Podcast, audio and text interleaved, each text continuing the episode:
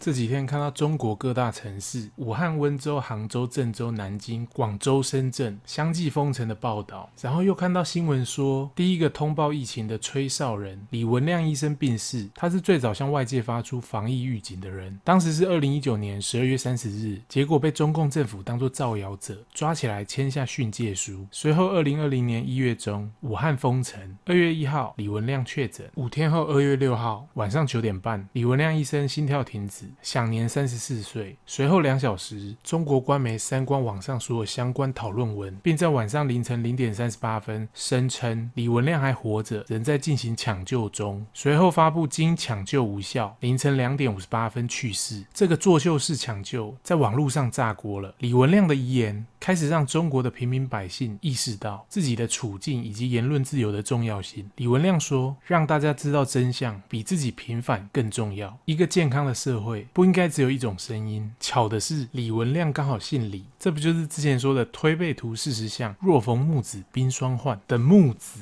照这个局势，不知不觉好像进入了大口罩时代。从现在开始，缺口罩、缺消毒酒精、封城。然后前阵子湖北阳新县，我看到了断网。虽然老共声称是公共场合局部断网，欲望啊就像一颗橡皮球，如果你用力把它压下去，它呢还是会反弹回来的。其实中国人民真正想要的是言论自由，对吧？如果可以上网不用翻墙，配着冰凉的啤酒，开领导的玩笑，讲讲干话，不用担心生命安全，不知道该有多好！一颗球原本静止不动，当李文亮医师被烧掉了，产生的能量是最大静摩擦力，然后轻轻推了一把自由民主的雪球。根据惯性定律，动者恒动，静者恒静。也许不久之后，老公为了抑制炸锅的舆论，于是各大城市相继断网，也不是不可能的。就像是还没封城前，我们也觉得怎么可能？到时候政府就公告发现了新型的冠状病毒，更进化了。现在病毒已经学会使用网路线进行。骇客式的传播了。武汉的 P4 病毒实验室专家推测，这是一种智慧型病毒，病毒可能还懂数学，而且还有强迫症。于是大口罩时代之后，人民迎接的不是白洞白色的明天等着我们，是全面断网，你全家都断网。马斯洛提出的需求层次理论，断网后的世界我不敢想象。面对你全家都断网，以及大口罩时代脸部解锁失败，那我之前做的影片，要不要买 iPhone？要选哪个颜色？电玩主机要买哪台？好像都不适用了，所以我来更新一下后口罩时期的 3C 选购指南。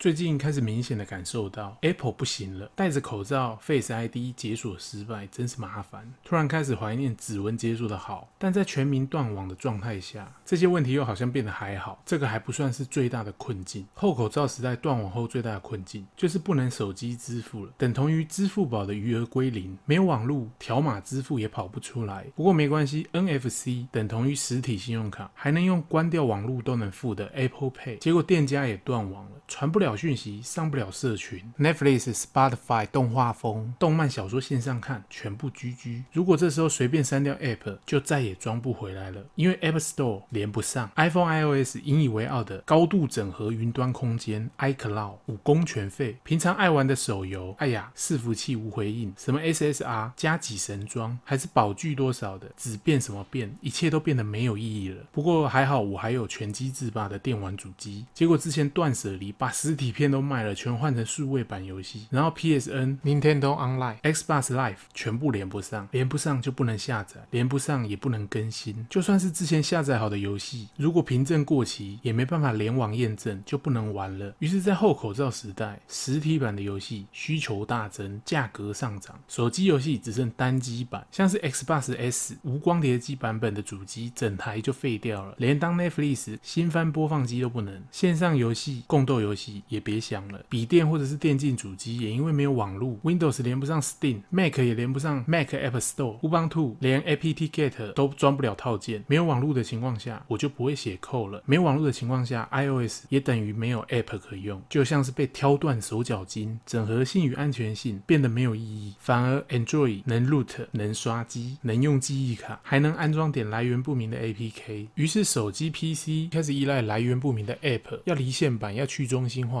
最多人安装的 App 是黑魔法防御术，可以避过政府的黑魔法监控。去中心化的通讯软体开始取代了微信，去中心化的社群 App 开始取代了微博。所以在全面断网的后口罩时代，要选 iPhone 十一还是 Pro 呢？当然是选 Android 喽。最强的 Android 目前应该是华为，华为，华为，顾名思义就是华人所为。原来华为早知道。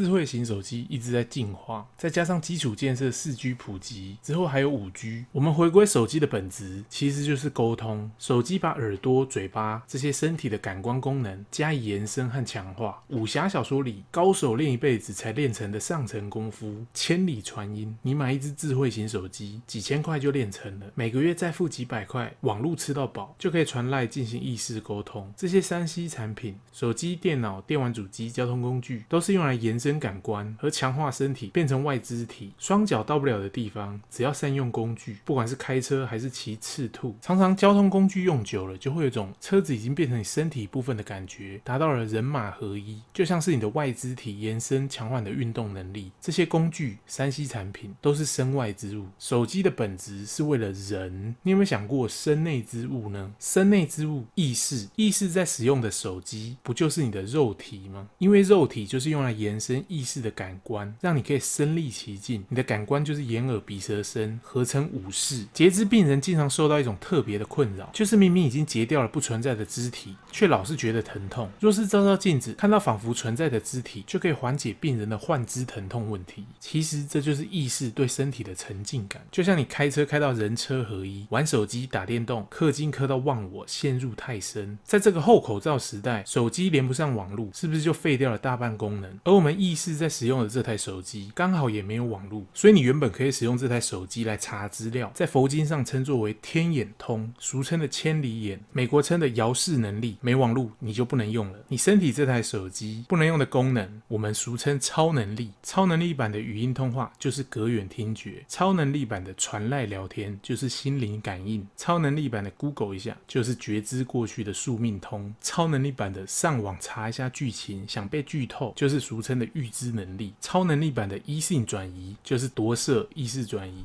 你有没有想过，会不会你其实就是一只断网的手机？人类找不到外星人是吧？因为地球被封城断网。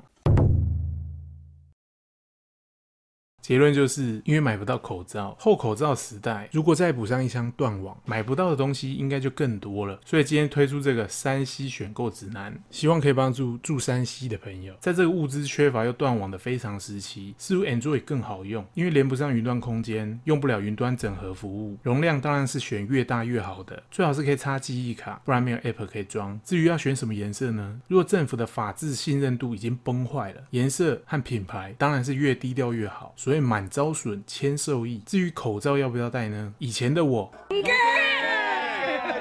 有政府，有政府唔惊，有政府唔惊，有政府唔惊。我哋一日口罩唔戴，唔戴。